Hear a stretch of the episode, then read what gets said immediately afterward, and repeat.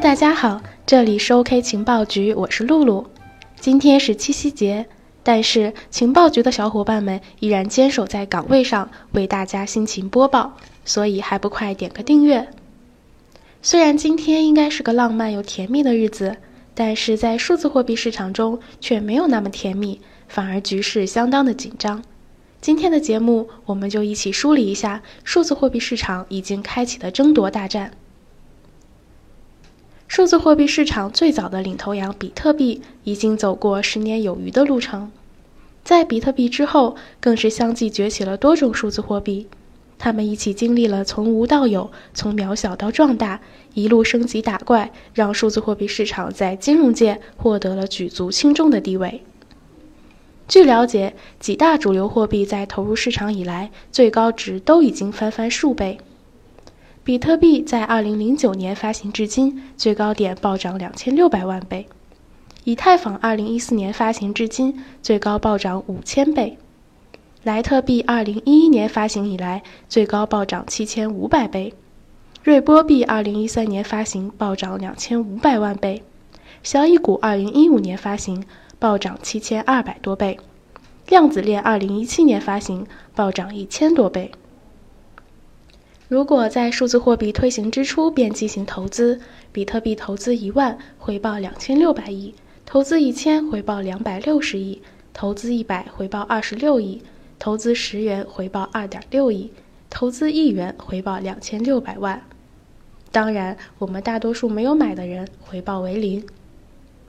每个新生事物在成立最初都不会轻易得到认可，数字货币也是一样。民众不认可，国家也在极力调控。它的未知性给社会和国家都带来了不同程度的恐慌，如同当年的互联网一样。但是，一个无限接近未来的技术和一个也许是金融领域最大革新的市场，在时间的冲刷下，总能一步步得到大家的认同和拥护。数字货币市场虽然目前仍在国家的严格调控之中。但它的影响力已经不得不让国家机构、城市以及世界各大企业给予重视，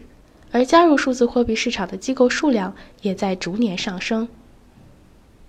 在币圈起起伏伏、混乱而有序的发展过程中，数字货币市场也得到大家的一步步认可。而这个充满诱惑力的市场，在慢慢的崛起当下，一大批的超级流量也正趋之若鹜的赶来，瓜分这块也许在未来最香甜的蛋糕。最有名也是近期影响力最大的，当属 Facebook 的 Libra。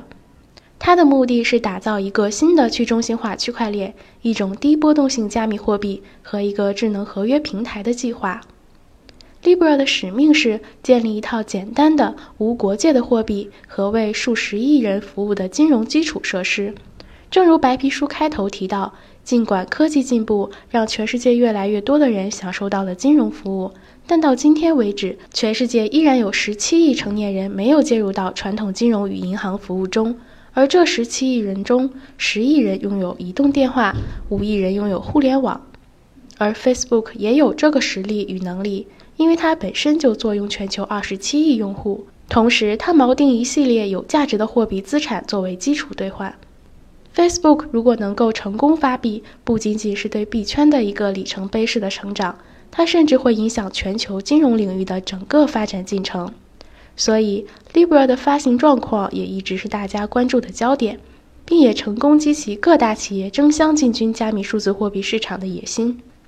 在 Libra 和各国监管部门抗争的同时，沃尔玛也毫不犹豫地加入了这场加密数字货币的大战之中。根据美国专利商标局披露的一份题为《区块链数字货币的系统和方法》的专利申请文件。沃尔玛希望通过发行稳定币，实现成本更低、更便捷的支付方式，提升客户忠诚度。除了基于区块链发行且与法定货币锚定之外，他们还计划先选择一些特定零售商和指定合作伙伴试运行。而它与 Facebook 不同的是，沃尔玛可能并没有 Libra 那种覆盖全球范围的企图心，应该不会像 Libra 那样面临强劲的监管阻力。沃尔玛的加密技术可能受到民主党议员青睐，因为他们热衷于为不经常使用银行服务的人寻找另一种金融基础设施。来给 Facebook 当头一棒的不止沃尔玛，信用卡巨头万事达卡将进军加密钱包领域，或与 Facebook 的钱包 Calibra 展开竞争。据 The Block 透露，信用卡巨头万事达正在计划招聘三位高管，以领导加密货币领域的工作，重点是支付和钱包解决方案。不过，The Block 指出，万事达最近与 Facebook 的合作可能为其提供新的合作机会，打造自己的加密货币钱包。同时，万事达还将与 Facebook 即将推出的加密货币钱包展开竞争。当然，在针对 Facebook 这一方面，中国的第一大通讯企业华为也给出了相当强硬的态度。华为总裁任正非表示，华为这样的大型实体公司将区块链视为保持数字货币领先地位和竞争优势的重要技术，无疑让人感到非常鼓舞。中国可以发行自己的 Libra。并且，近日华为突然宣布，旗下应用商店首次上架比特币钱包，允许中国消费者持有虚拟货币。甚至北京也在加强对新兴产业的监管，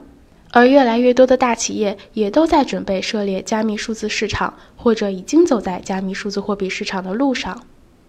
中国在接收来自 Libra 的威胁之后，央行果断表示，国务院已正式批准央行数字货币的研发。目前，央行正在组织市场机构从事相应工作。为推动央行数字货币的研发，央行专门成立了央行数字货币研究所，在深圳等城市与当地进行密切合作，进行系统研发等工作。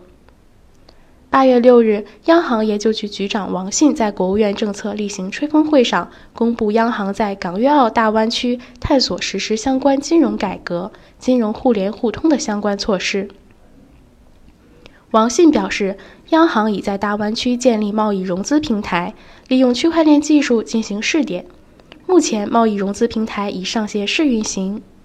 而早在二月十四日，摩根大通就宣布了要发行自己的数字货币摩根币，成为第一家引入自己的数字货币用于实际使用的主要美国银行。这个意外的举措引起广泛关注，被视为华尔街迈向区块链技术的里程碑事件。了解更多消息，记得加我们的情报局微信：幺七八零幺五七五八七四。区块链和加密货币浪潮席卷全球，全球各大城市推出区域性的加密货币，似乎也正在成为热潮。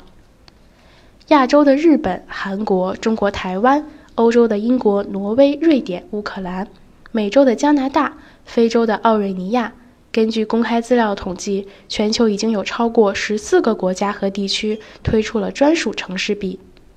而最新消息显示，IBM 已经与巴西布拉德斯科银行和韩国釜山银行等六家国际银行签署意向书。这些机构将在 IBM Blockchain World Wheel 上发行稳定币。从摩根大通到央行，从 Facebook 到 IBM，随着大公司的稳定币计划陆续被披露。稳定币开始被捧至神坛，或许借助巨头的资源，有加密货币和稳定币加持的商业模式，真的能开创一个时代。好了，今天的节目就到这里了，再次祝大家七夕节快乐，我们明天见。